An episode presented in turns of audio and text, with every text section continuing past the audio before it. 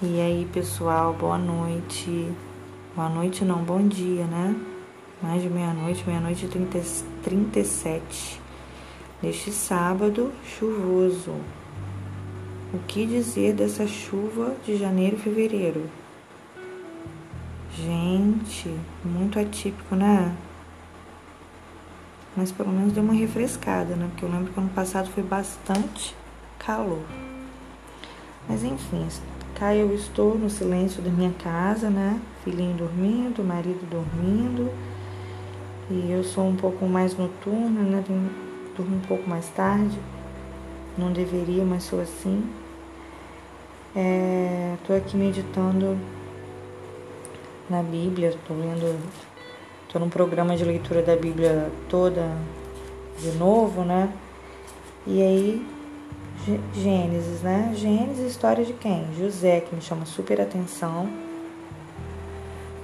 Poderia falar mil coisas de José, mas o que mais tem me chamado a atenção é o trabalho de Deus, minucioso na vida de José e ao mesmo tempo macro, assim, né? Como Deus trabalhou no caráter dele e, e o levou, né? A fazer uma mandar um recado né, para uma geração futura, né, para a geração dos hebreus, né? Enfim, é, o que mais me chamou a atenção foi que quando José morreu, no finzinho já da sua vida, é, todos os irmãos dele, os filhos de Jacó, estavam morando lá no Egito, desfrutando dos benefícios que José permitiu que eles vivessem, né, por causa da escassez que estava acontecendo na terra dos hebreus. Eles foram, foi a galera toda para lá. E eles estavam bem, vivendo ali os benefícios daquela terra.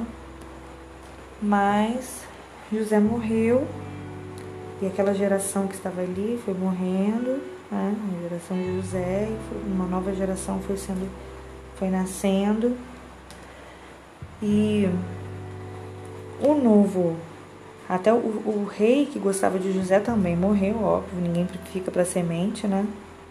E o novo rei já não se lembrava mais de José, mas tinha uma descendência, tinha os irmãos, os irmãos, os sobrinhos, os, os né, os netos, os bisnetos, ficou aquela a, a nova geração estava ali ainda no Egito. E o novo rei já começou a ficar incomodado com esse povo ali no Egito o que esse povo hebreu está fazendo aqui, né? Eles estavam incomodando. E aí foi quando nasceu Moisés, né? Moisés, ele, ele, ele é de uma dessa nova geração aí. Morando um povo de um povo hebreu, filho de hebreus. Moisés ele, ele é filho da tribo do pessoal da tribo de Levi, ou seja, ele era hebreu, mas morando no Egito passando pela opressão já do, do novo rei que estava incomodado com aquele povo ali. E aí os meninos que nascessem, é, as crianças que nascessem meninos, né, eles, eles deveriam ser mortos. Então a mãe de Moisés tentou esconder esse nenenzinho, mas teve uma hora que não dava mais para esconder e ela colocou ele no rio e ele foi parar lá no, no palácio de, de Faraó. Moisés então foi crescendo ali, né, como um hebreu egípcio, né, é, com toda a cultura do Egito e tal. Vocês conhecem a história, não vou ficar aqui falando, mas o que me chamou a atenção eu quero passar para vocês, gente, como Deus, ele é, trabalha nas gerações, né, de uma maneira diferente, assim, mas como o trabalho de Deus ele enxerga de uma maneira que a gente não enxerga. Moisés ele não enxergava é, o que, que Deus estava fazendo. Ele estava vivendo num hiato, ele numa transição muito grande de geração, porque tinha o Deus dos antepassados dele foi um Deus forte, foi um Deus que teve misericórdia, foi um Deus que ajudou o povo hebreu foi um Deus que usou a vida de José né, para trazer é, prosperidade para o povo hebreu, mas esse povo foi morrendo, morrendo, morrendo, morrendo, até que ficou essa transição aí. E mas Deus, até que Deus falou com Moisés, né? Chamou Moisés, o chamado de Moisés para que ele pudesse tirar o povo, povo hebreu da escravidão e levar de volta para a terra da promessa, para que eles pudessem voltar lá, no lugar onde Deus falou né, com seus antepassados, para Deus começar uma nova história. E é muito lindo a gente ver que Moisés, ele ainda não nesse período ele ainda não acreditava, quem ele não sabia ainda quem ele era. E o que Deus me chamou a atenção foi justamente isso. Às vezes a gente é precisa entender qual é o propósito da nossa vida. Talvez a gente passe também por esses momentos assim de desse período de transição, de saber quem sou eu, né? O que eu estou fazendo aqui? O que Deus quer para minha vida? Para onde eu vou? Assim eu me sinto às vezes, né? Sou filho de pastor e Deus agiu de uma maneira muito linda na vida do meu pai. Meu pai foi um homem de Deus, mas eu tô aqui continuando né, essa nova história. É, as coisas vão se diluindo. Meu pai tem 20 anos que ele morreu, né? E, e as coisas vão ficando esquecidas, né? E, e a gente continua, a gente continua. Isso sempre queima no meu coração. Eu preciso continuar, né? Eu sei que queima no coração das minhas irmãs também. E talvez você esteja vivendo assim. É, que Deus, qual é o propósito de Deus para minha vida, né? E, e a nossa identidade também, né? Porque o calor das circunstâncias às vezes pode tentar fazer com que a gente não se sinta capaz. Né? Quando Deus chamou Moisés, Deus chamou Moisés para uma tarefa difícil. Né? Deus, Deus disse para Moisés para ele tirar o povo do trabalho escravo. Mas Moisés, ele, ele foi vulnerável numa, naquela hora. Ele, ele falou: Quem sou eu para me apresentar para Faraó? Né? E ele foi criado como um príncipe no Egito. Mas olha como estava a identidade dele confusa.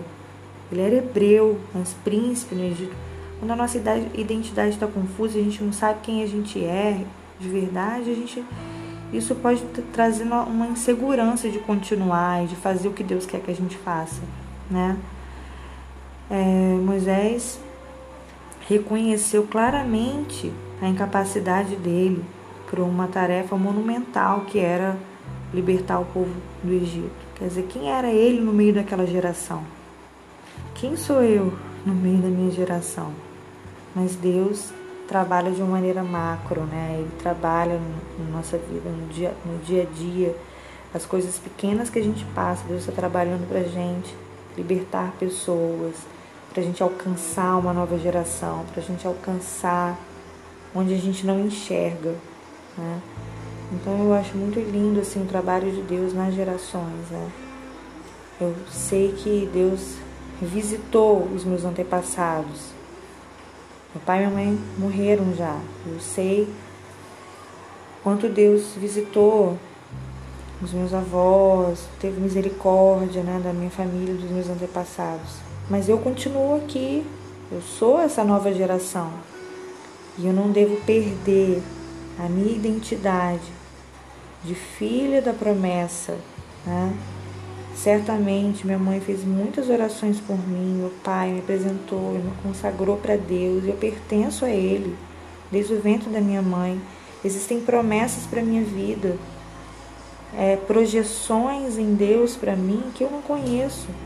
E eu estou aqui no meio da minha geração e eu preciso saber e descansar que o meu trabalho é descansar no Senhor e saber que Ele está trabalhando na minha vida e de que eu preciso acreditar quem eu sou que, e dizer para ele: eis-me aqui, mesmo com as minhas debilidades, mesmo dizendo eu sou da minha vulnerabilidade, né? Dizer quem eu sou, quem sou eu, né? Mas eis-me aqui para abençoar para ser uma bênção no meio da minha geração. Como aquele rapaz de ontem, perdido, a minha voz não pode se calar. Eu preciso ser uma voz no meio do deserto. Eu preciso abençoar, eu preciso ser uma bênção. Seja também uma bênção. Você, eu não sei de quem você é filho, mas eu sei que Deus tem propósitos na sua vida, Deus quer visitar a sua geração, Deus quer te projetar para uma nova geração, usando a sua vida para alcançar novas gerações, abençoando, redimindo, transformando.